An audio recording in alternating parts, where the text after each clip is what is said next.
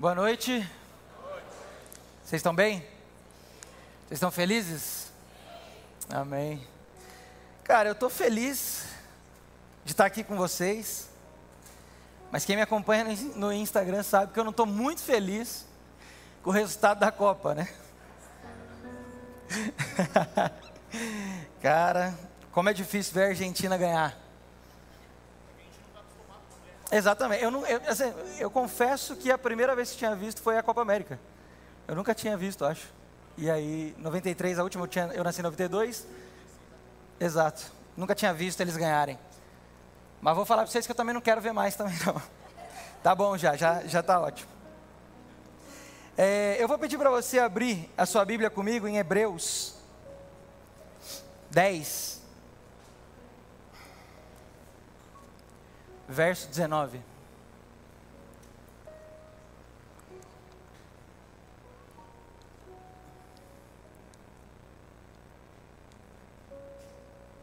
Nós vamos ler esse texto que diz assim: Todo mundo achou? Amém? Vocês estão aí? Estão comigo? Oh, me responde, gente, pelo amor de Deus, não fica deixando eu falar sozinho aqui não. Portanto, irmãos, temos plena confiança para entrar no Santíssimo, no lugar Santíssimo, pelo sangue de Jesus, por um novo e vivo caminho que ele nos abriu por meio do véu, isto é, do seu corpo. Temos, pois, um grande sacerdote sobre a casa de Deus. Sendo assim, aproximemo-nos de Deus com um coração sincero. Perdão, me perdi aqui. Sincero e com, e com plena convicção de fé, tendo todos os corações, tendo os corações aspergidos. Meu Deus, eu não estou conseguindo enxergar. Sério mesmo, eu vou ler aqui. Está maior a letra. Hebreus 10, 19. Portanto, irmãos, temos plena confiança para entrar no Santo dos Santos, pelo sangue de Jesus, por um novo e vivo caminho que ele nos abriu por meio do véu, isto é, do seu corpo. Temos, pois, um grande sacerdote sobre a casa de Deus Sendo assim, aproximemo-nos de Deus com um coração sincero e com plena convicção de fé, tendo os corações aspergidos para, tendo os corações aspergidos para nos purificar de uma consciência culpada e tendo os nossos corpos lavados com água pura. Até aqui. Vocês viram que eu já estou precisando de um médico, né? Não estou conseguindo enxergar. Mas, até aqui. Eu quero que esse seja o texto que nós vamos aqui guardar dessa noite. E eu confesso para vocês que eu não quero levar muito tempo nessa mensagem. Na verdade, eu nem considero uma pregação. Eu quero só conversar com vocês sobre algo que está no meu coração. E eu quero que isso seja até rápido, para que a gente faça o que realmente está no meu coração, que é em comunidade a gente buscar a presença de Deus, amém? Então, que você esteja com o seu coração aberto nesse momento. E que essa esse verso que a gente acabou de ler. Portanto, irmãos, temos plena confiança para entrar no Santo dos Santos pelo sangue de Jesus, por um novo e vivo caminho que ele nos abriu por meio do véu. Isso é o seu corpo. Que isso fique cravado em nós. Que agora nós temos livre acesso. Que agora nós temos liberdade para ter relacionamento com Deus. Amém?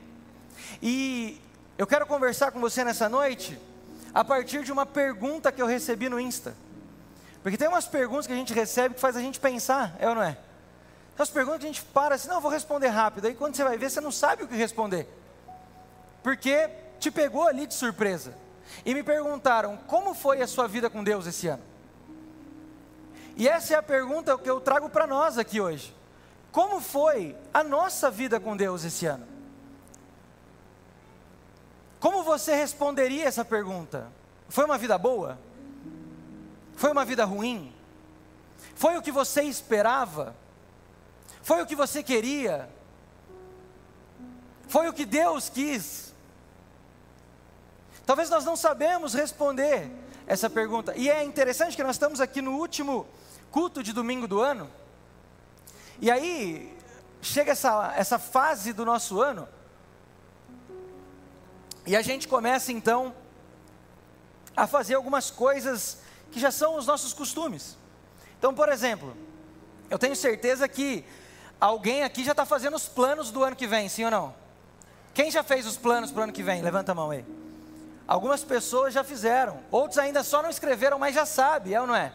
O que você quer.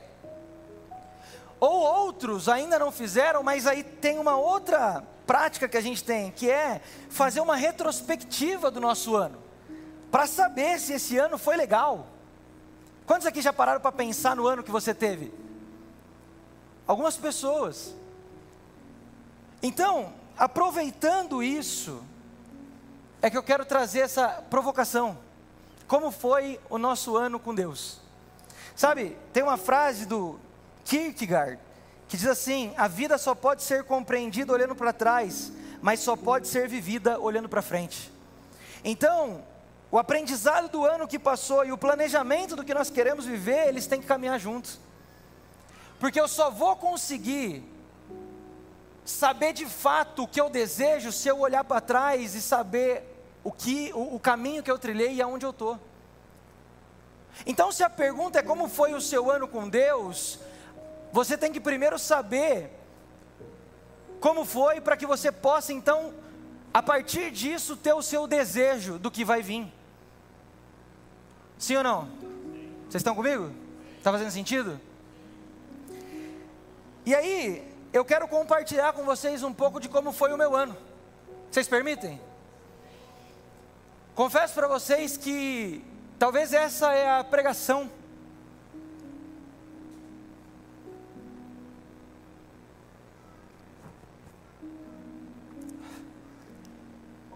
mais difícil para mim.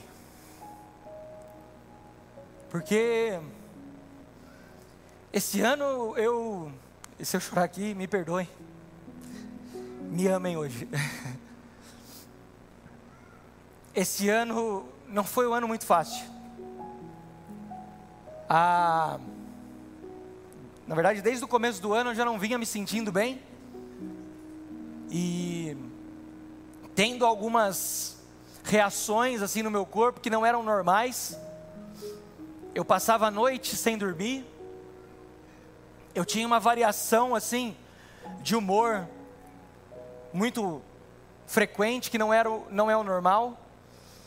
Eu achava que eu ia morrer a qualquer momento e eu fiquei guardando isso desde o começo do ano até uns quatro meses atrás. E isso só foi piorando, piorando, piorando e intensificando. E cada vez mais os pensamentos que vinham na minha cabeça não eram pensamentos de Deus. E até o momento que eu não aguentei, eu falei para Gabs, para minha esposa, e eu pedi ajuda, porque eu não estava mais aguentando aquilo. E aí eu pedi ajuda para o Dô, para Val, para todo mundo que está aqui. E aí ele, eles então me ajudaram, me encaminharam para médico. E foi então que eu descobri que eu estava tendo uma sobrecarga, chegando ali quase num burnout, e tendo ali então um quadro de ansiedade bem chatinho, assim, vamos dizer. E desde então eu passei a tomar remédio para poder sair disso. Desde então eu estou passando na terapia com uma psicóloga para me ajudar a sair dessa situação.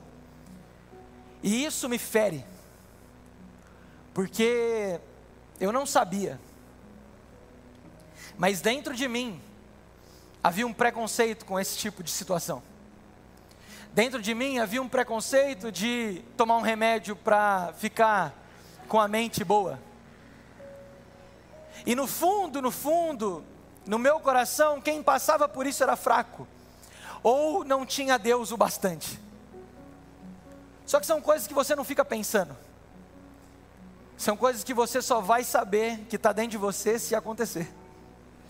E eu sei que isso é mais comum do que a gente imagina, e eu sei que tem muitas pessoas que estão aqui dentro e nos assistindo, que estão passando pela mesma situação que eu, ou algum outro quadro né, de, de, de saúde mental, né? de, de depressão também, síndrome do pânico, enfim, vários outros.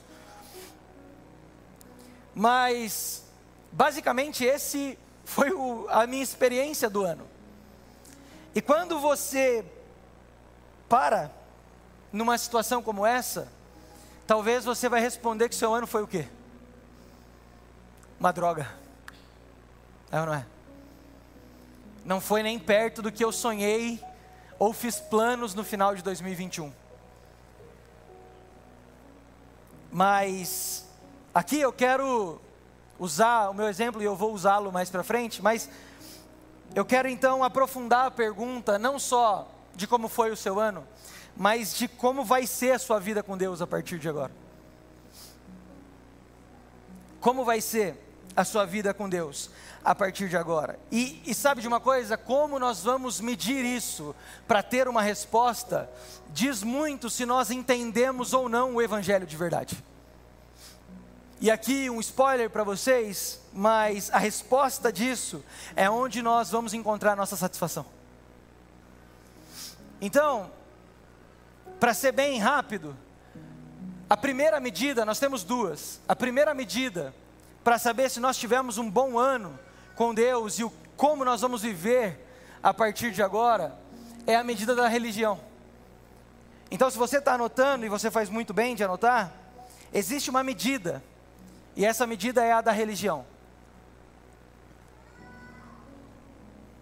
E essa medida, a religião, ela diz que a nossa vida com Deus foi ou está boa quando eu me sinto bem e abençoado, pois eu fiz o que eu tinha que fazer para isso acontecer.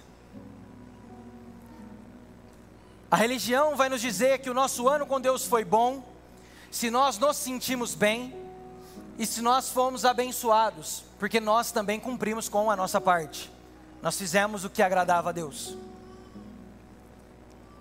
Por exemplo, sabe, eu nunca orei tanto, eu nunca li tanto a Bíblia, eu nunca fiz tanto jejum. E cara, como foi incrível esse ano quando eu fiz tudo isso, porque Deus me deu um carro novo. E cara, isso foi incrível esse ano em tudo que eu vivi com Deus, porque, poxa, eu entrei na faculdade que eu queria. E como foi incrível esse ano com Deus, porque Ele respondeu exatamente aquilo que eu estava pedindo e Ele me deu o meu desejo. Ou a medida da religião também vai para o outro lado, para o lado oposto, que é foi ruim. E por que foi ruim religião? Me fala. Foi ruim. Porque ela vai sempre dizer que você orou pouco. Ela sempre vai dizer que você leu pouco a Bíblia. E ela sempre vai dizer que você jejuou pouco. E ela sempre vai dizer que você tinha que ter renunciado mais. E ela sempre vai dizer que faltou a sua parte. E entenda o que eu estou querendo dizer aqui com muita maturidade. Eu não estou falando que ser abençoado é ruim, e eu não estou falando que fazer as disciplinas espirituais é algo ruim. Eu vou até usar as disciplinas espirituais na segunda medida, ok? Não estou falando que elas são ruins. O que nós precisamos entender é que a religião, sempre vai colocar um peso em nós que nós não conseguimos suportar. Nós nunca vamos encontrar uma plena satisfação em Deus enquanto nós caminharmos pelo caminho da religião. Nós precisamos, nós precisamos aprender isso. Talvez para você que está passando uma situação assim como eu, que meu ano teve esse fato que não estava planejado e que muitas vezes dói. Talvez a religião grita todo dia no meu ouvido. Se você tivesse orado mais, você já estaria curado. Se você tivesse se entregado mais, talvez Deus nem tinha permitido essa doença chegar até você. Ah, mas se você tivesse. E aí, cara, a partir do momento que a gente olha com essa ótica, nós não entendemos o Evangelho. Porque eu quero usar um texto aqui, que é Efésios 2, 8, 9, verso 8, verso 8 e 9, que diz assim: Pois vocês são salvos pela graça, por meio da fé, e isso não vem de vocês, é dom de Deus, não por obras, para que ninguém se glorie. E eu sei que aqui Paulo está falando da salvação, mas entenda: se nem a salvação eu tenho como colocar a minha mão com aquilo que eu faço, quanto mais o meu estilo de vida agora com Deus. Quanto mais a minha vida com Ele vai depender daquilo que eu posso fazer de bom ou de mal.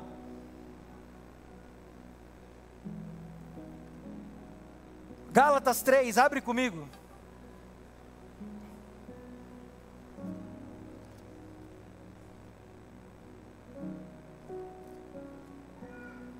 Vou até pôr a Bíblia mais perto aqui.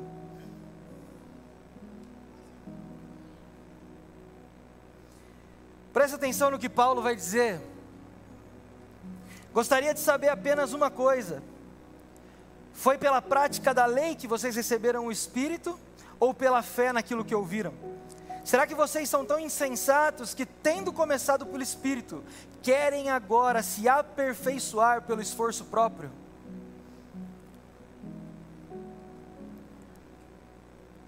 Nós não recebemos a nossa salvação pelo quanto nós somos bons. Nós recebemos pela fé no sacrifício de Cristo Jesus. E isso é a base, é o fundamento para a nossa vida como um todo. A partir de agora, tudo que nós fazemos, fazemos pela graça e pelo Espírito. Tudo que nós temos é mediante a isso.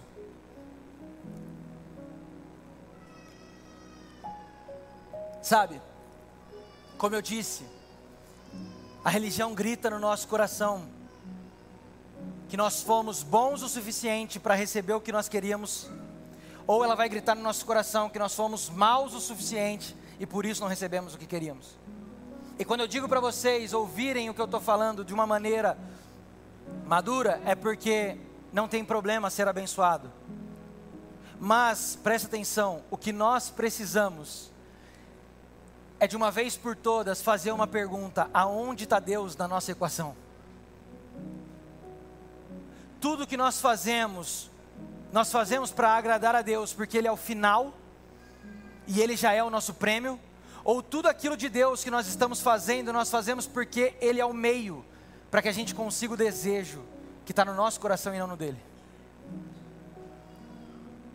Ah, Arthur, mas eu quero. Tudo bem, eu sei, eu também quero um monte de coisa. Mas o que nós fazemos é por amor? É porque nós o amamos? Ou nós estamos tendo as disciplinas espirituais, ou nós estamos tendo a nossa vida com Deus, porque no fundo, Ele é só um caminho para eu realizar o meu sonho. Vocês estão entendendo o que eu estou falando? A religião, ela vai nos massacrar. A religião ela vai nos afundar. E a religião ela nunca vai nos tirar desse lugar de insatisfação. Porque não existe nada maior e melhor do que a bênção que nós já recebemos.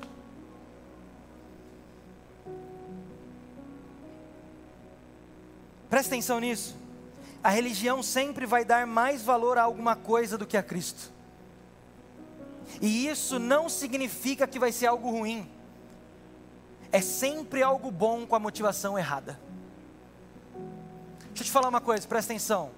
Quem nos dá prazer no pecado é a carne. E ela sempre vai nos mostrar um caminho de pecado que a gente vai falar: não, esse caminho não dá, meu. Agora a religião não.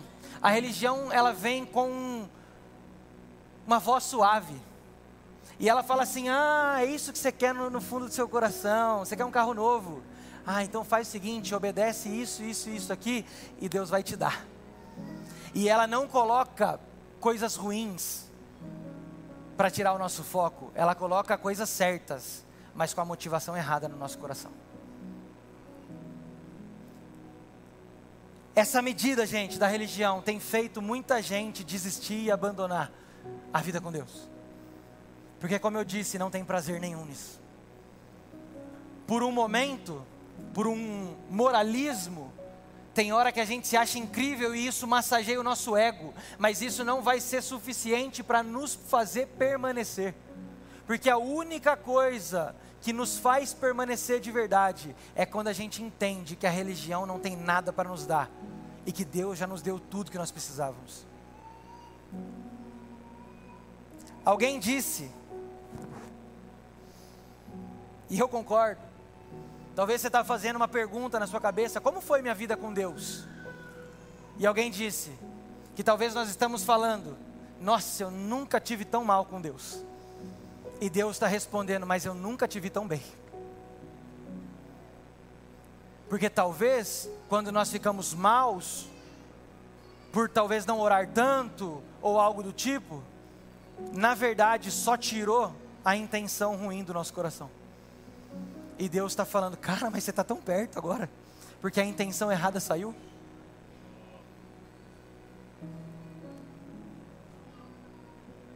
Ou seja, gente, só existe dois caminhos na religião. O primeiro, se nós estamos bem, é porque Deus estava perto e eu fazia o que Ele queria e assim eu recebia aquilo que eu esperava. E se eu estou mal, é porque eu não estou fazendo aquilo que Deus queria e por isso Ele não está cumprindo o meu desejo. Esse é o caminho da religião. Agora, é interessante a gente pensar nesses dois caminhos que a religião pode nos dar. Porque eu me lembro de uma de uma música de uma banda que chama Casting Crowds, é assim que fala? Não domino o inglês, então é. Olha meu professor de inglês ali, ó.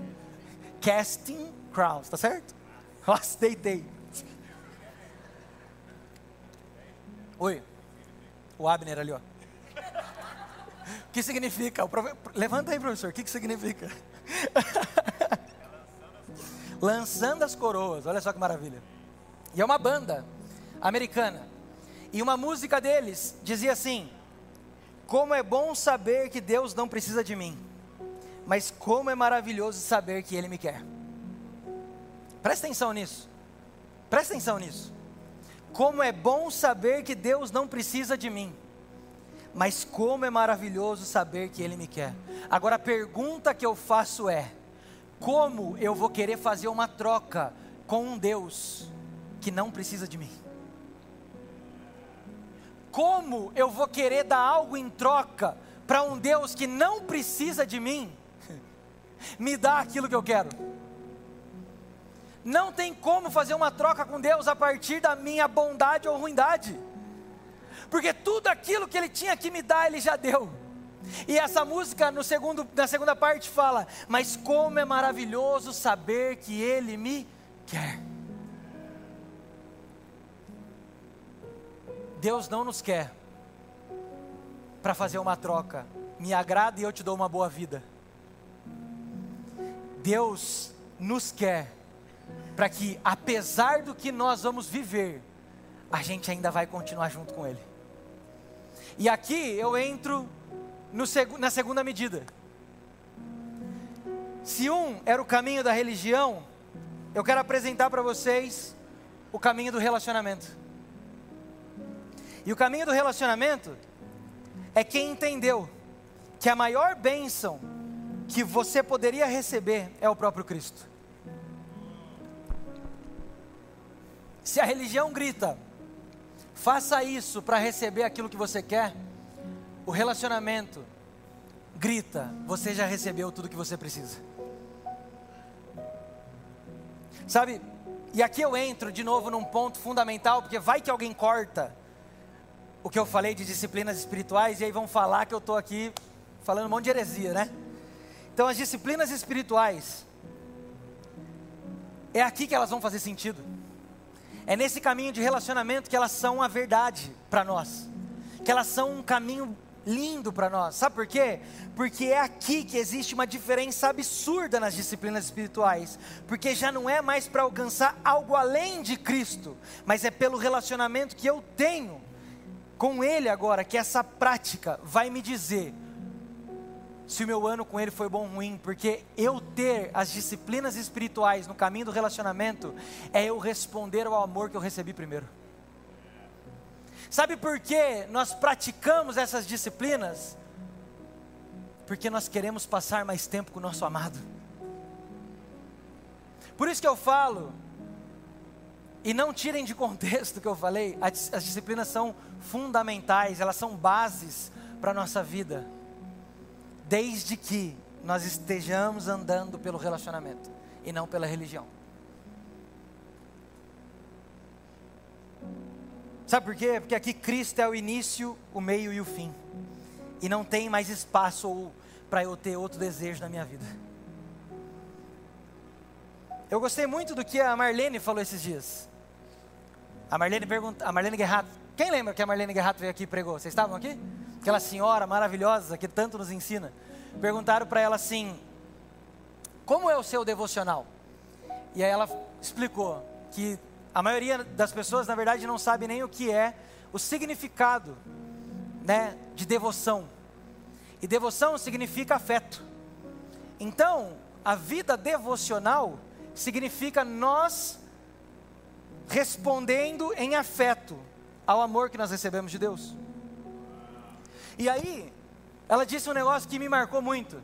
Ela falou assim: por isso que Jesus não quer que a gente fique marcando hora para encontrar com Ele. Porque amigo, a gente não marca hora para dizer que gosta. Amigo, a gente mostra que gosta em qualquer hora. E é isso que o caminho do relacionamento quer apresentar para nós. Um relacionamento verdadeiro, aonde qualquer hora é hora de estar com Ele, qualquer momento é momento para estar com Ele, qualquer circunstância é qualquer circunstância, mas o que importa é que eu estou com Ele. Esse é o caminho que nós precisamos experimentar, e é o que está liberado, como nós lemos no começo em Hebreus.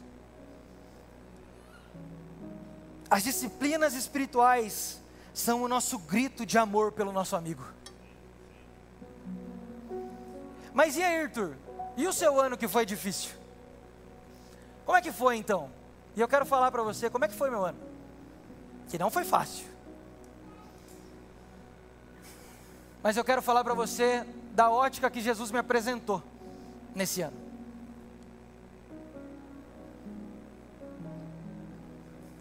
E Jesus me apresentou nesse ano, nesse caminho difícil, nesse caminho que dói, nesse caminho que machuca, que tira o meu sono. Jesus me apresentou uma amizade verdadeira. Jesus me apresentou um relacionamento que eu nunca tinha experimentado com Ele.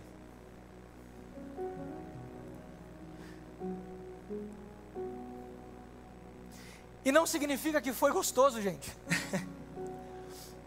Mas significa que serviu para o que realmente importa.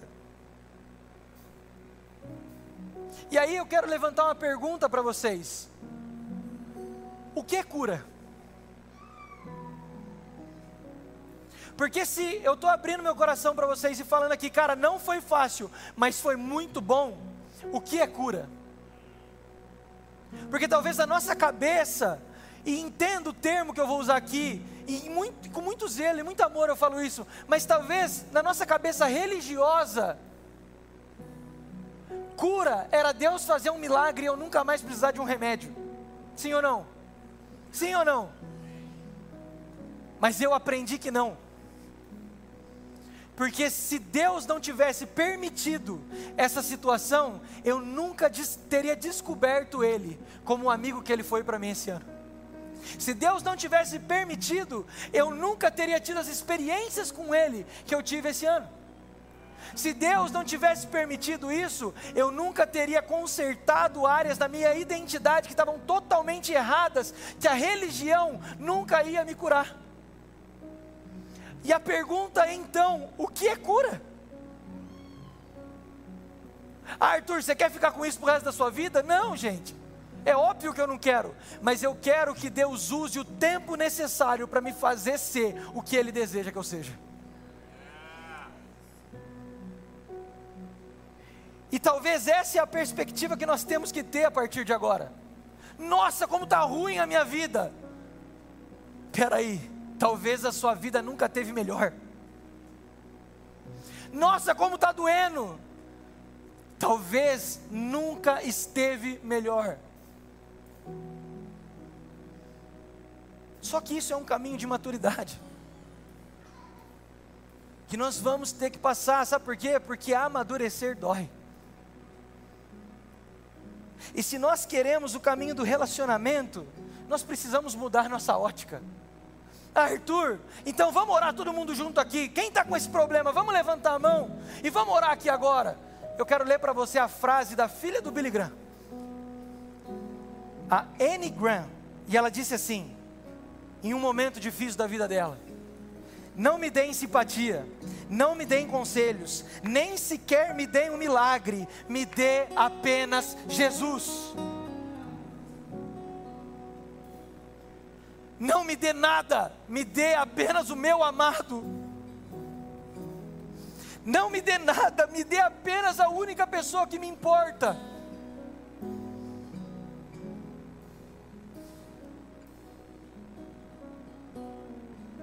Ah, gente, nós precisamos amar mais Jesus.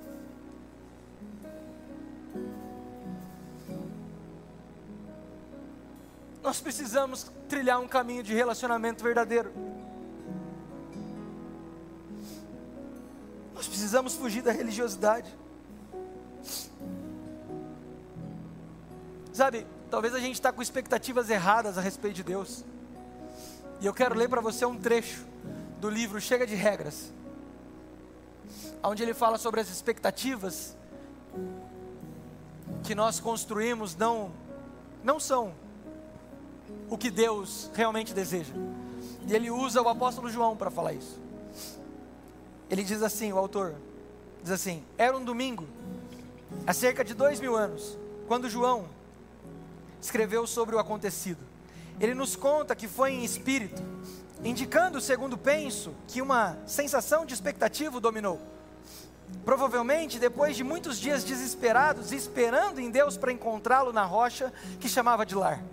O apóstolo era um homem velho, vivendo preso numa ilha deserta, exilado ali pelo crime de pregar os ensinamentos de Jesus, comendo mal, dormindo sem conforto, trabalhando arduamente, como nenhum rapaz de 20 anos suportaria, sabendo que o grupo de discípulos se fora, a maioria deles martirizados, e desanimado pela condição espiritual de várias igrejas locais se tivesse seguido a Cristo na esperança de uma vida melhor, estaria àquela altura dolorosamente desiludido. Mas então, Cristo apareceu a ele. Note-se, porém, o que aconteceu nessa ocasião. Cristo não levou um colchão para João, não pôs uma mesa com iguarias finas, não tirou João magicamente de Pátimos e o colocou no continente para dirigir seminários em Sardes e Laodiceia. O que aconteceu realmente foi muito melhor. O Espírito revelou Jesus Cristo. Posso ouvir João dizendo: A minha vida é triste, mas não peço simpatia, não peço ajuda, nem um milagre, apenas me dê Jesus. E foi isso que o Espírito deu. Essa é uma oração que quase sempre Deus responde. O seu ano com Deus foi bom? Muito do que nós vamos responder está na nossa expectativa. Que expectativa nós criamos? Que expectativa nós levantamos? Se a nossa expectativa é de uma boa vida, então nós não conhecemos o Evangelho. Se a nossa expectativa está naquilo que Deus pode me dar, nós não conhecemos Jesus. Porque se eu conhecesse Jesus, eu já saberia que Deus me deu tudo que eu preciso.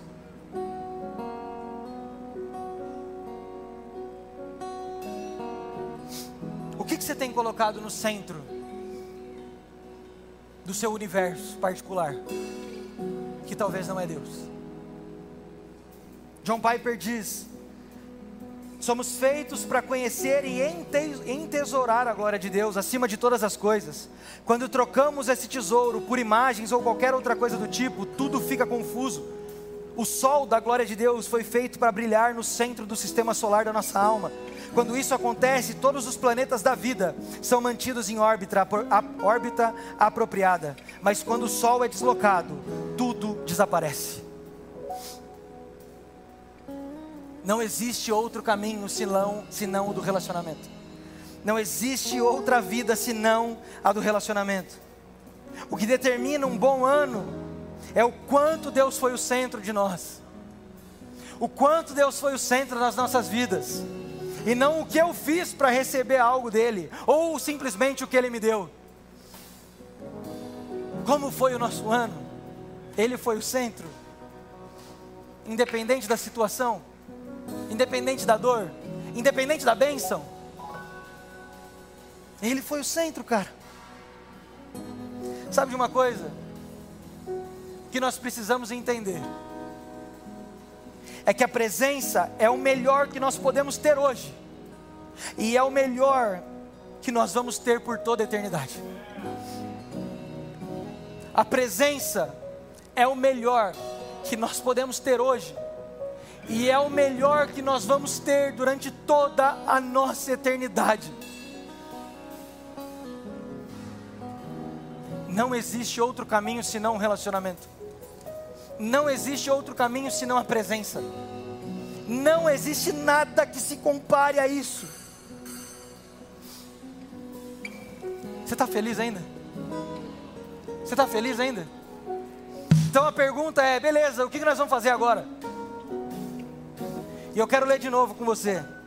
Abre sua Bíblia em Hebreus 10. E agora eu quero que você olhe para esse texto.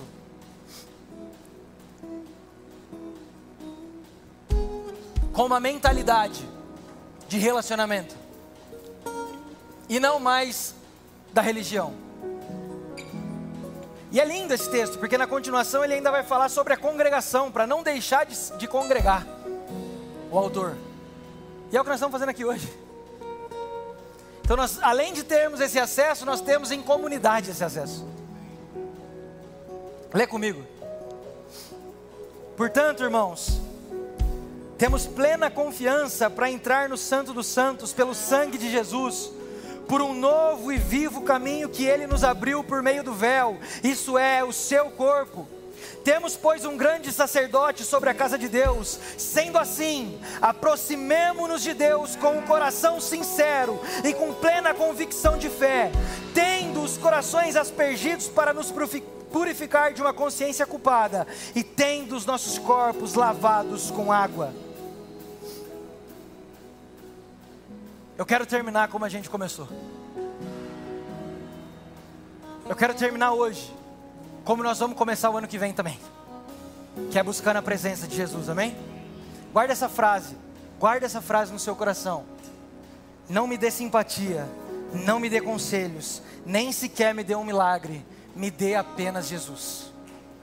Não me dê nada que não seja o meu amado. Não me dê nada que não seja o meu mestre. Não me dê nada que não seja o nosso noivo. E eu espero que a gente trilhe como igreja um caminho de relacionamento. E cara, se nós, se nós viver isso, vai ser tão incrível as nossas reuniões. Vai ser tão incrível esse último culto aqui que nós estamos tendo. Cara, vai ser ainda mais incrível. Que nós vamos nos reunir, todo mundo tendo um relacionamento com Jesus. Não querendo uma vida melhor, não querendo nada mais a não ser Ele. Amém? Fica de pé, vamos orar.